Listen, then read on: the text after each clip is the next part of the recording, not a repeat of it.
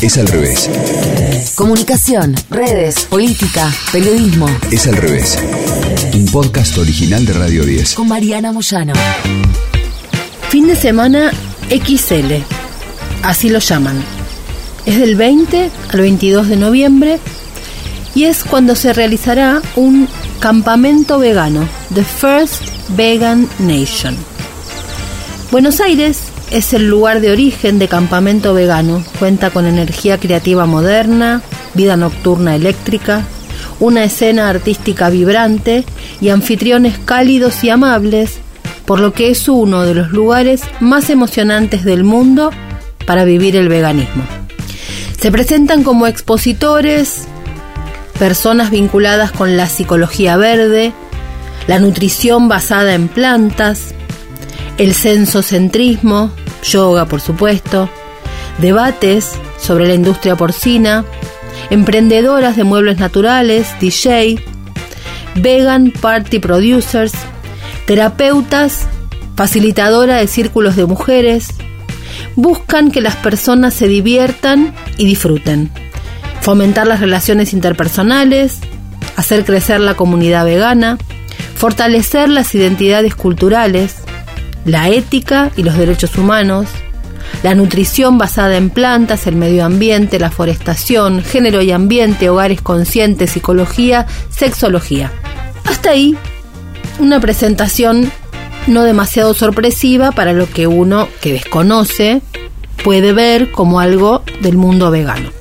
Nos puede parecer extraño para quienes no conocemos en detalle ese mundo, pero nada llama demasiado la atención. Lo que sí llamó la atención y fue curiosidad para muchos que leyeron esta propuesta fue el último de los puntos que se presentaban como eje de este encuentro. Luego de sexología y psicología aparecía la palabra criptomoneda. ¿Qué tiene que ver el mundo de las criptomonedas con el vegano? Es al revés. Te va a parecer a priori que nada que ver, pero es al revés, tiene muchísima relación. Y la clave está en entender los movimientos que nacen en Internet y cómo crean comunidad. Internet ha unido espacios antes irreconciliables. Al cerrarse las agendas, al ser estas tan sectorizadas, tan particularizadas, tan basadas en identidades primarias, al estar tan hipersegmentados, lo que antes era irreconciliable hoy encuentra zonas comunes. No es insólito. Es al revés. Hoy todas las teorías antisistemas dominantes o que se consideran antisistema terminan uniendo derechas e izquierdas. Porque al ser agendas tan segmentadas, al trabajar sobre una particularidad como eje único, las personas se reúnen en lo que llaman alternativo, que se une en ese solo eje de pertenencia común. Lo interesante o peligroso de la época es que libertarios del mundo y hippies del mundo han creado una zona ideológica común. La matriz es el problema. Las opiniones de extrema derecha y la comunidad del bienestar no son una pareja obvia, pero la conspiritualidad es cada vez más omnipresente. ¿Cómo se volvió todo tan tóxico? Se pregunta el periódico británico The Guardian. Era la tarde del 4 de julio de 2020 y el video de Melissa Rain Lively estaba a punto de volverse viral.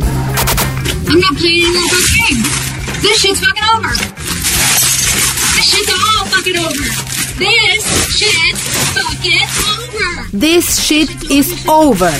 Fuck this shit. This shit. Esta mierda. This shit. Eran los barbijos. La mierda eran los barbijos. This shit.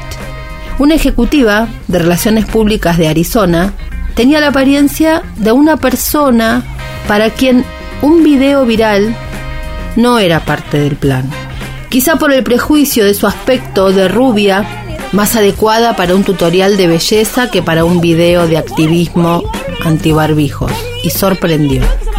Finalmente llegamos al final del camino. Esta mierda se acabó. Ya no queremos nada de esto. Fuck this shit. Es al revés. Cuando los empleados de la sucursal de la casa Target en Scottsdale la confrontaron, ella continuó, ¿por qué? ¿No puedo hacerlo porque soy una mujer blanca rubia? ¿No tengo derecho a joder esta mierda? Gritaba Melissa Rain Lively. Rain Lively siempre se había considerado una persona espiritual. Sus intereses se basaban en el bienestar, la salud, la comida orgánica, la vida natural. Enumera al diario The Guardian desde su casa de Arizona. Yoga, curación ayurvédica, meditación.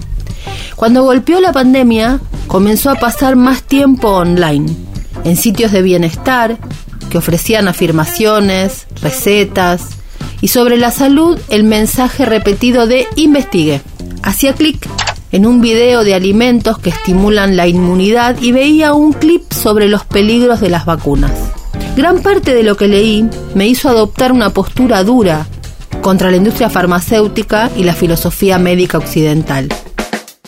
Y fue particularmente crítico todo cuando vi a personas como Bill Gates, que notaba que tenían una influencia increíble y participaban de la política de la salud pública, explica Rain Lively. Una cantidad significativa de personas influyentes que antes se centraban en el bienestar y la espiritualidad parecían dominarse con lo que ahora entendemos es el contenido de QAnon. No es el eje de este es al revés. Pero te cuento brevemente qué es QAnon, por si no lo sabes. QAnon es una teoría de la conspiración que tiene como eje la idea de que Donald Trump, junto a otros, está luchando contra una camarilla desde el estado profundo para atacar a pedófilos satánicos. Esta teoría se originó en los foros de mensajes de extrema derecha y encontró en las comunidades en línea un número enorme de seguidores, muchísimos de mujeres. Ellas se hermanan básicamente detrás de la idea de que Hillary Clinton es Satán. Hoy esa frase la frase Save the Children que hermana a estas mujeres, se ve en publicaciones de las redes sociales de profesores y profesoras de yoga y en personas muy influyentes en las ideas del bienestar. Atención, no estamos diciendo de ninguna manera que este campamento tenga algo que ver con QAnon. Lo que sí estamos diciendo es que Internet ha podido amalgamar lo que hace 20 años en la vida offline era difícil, si no imposible, de encontrar unido o compartiendo una zona común, como por ejemplo el veganismo y las criptomonedas. Vegan Nation se presenta así. Es un proyecto que intenta impulsar el crecimiento de la comunidad vegana aprovechando su propia criptomoneda y la tecnología blockchain. En el mundo, explican, existen infinidad de causas loables, las cuales podrían verse potenciadas gracias a la tecnología blockchain y las criptomonedas. Vegan Nation es una organización cuyo objetivo es poner en contacto a veganos de todo el mundo. Existe un potencial desaprovechado, dicen, dentro de ese sector de la población, el cual se encuentra disperso por todo el mundo y requiere de una plataforma en la cual poder encontrarse y colaborar. Así nace la idea de crear una nación vegana transfronteriza que pueda apoyarse y prosperar unida, planteándose el conseguir la conversión total de la humanidad al veganismo para el año 2027. Y para trabajar por esta meta cuentan con dos herramientas principales. Una de ellas, el Vegan Coin, la moneda vegana, que es una lucha por promover el estilo de bienestar vegano con el objetivo de apoyar los negocios veganos a nivel mundial, proporcionándoles así una plataforma y una moneda para poder interactuar a nivel global. Los sociólogos Charlotte Ward y David Boas, tal como explica The Guardian, acuñaron el término conspiritualidad, Ward lo definió como un movimiento web de rápido crecimiento que expresa una ideología alimentada por la desilusión política y la popularidad de las visiones del mundo alternativas. Describe la pegajosa intersección de dos mundos, el mundo del yoga y el pensamiento de la nueva era, y las teorías online sobre grupos secretos que controlan encubiertamente el universo. Es un lugar donde normalmente se puede ver a un influencer vegano implorando a sus seguidores que se adhieran a un ayuno de agua en lugar de vacunarse, o un instructor de meditación que les recuerda a sus clientes los peligros del 5G, o leer un comentario de Instagram explicando que las vacunas se esconden dispositivos de rastreo. Es un lugar donde la palabra scandemic puede correr cómodamente por el costado de un par de pantalones de yoga. Es al revés.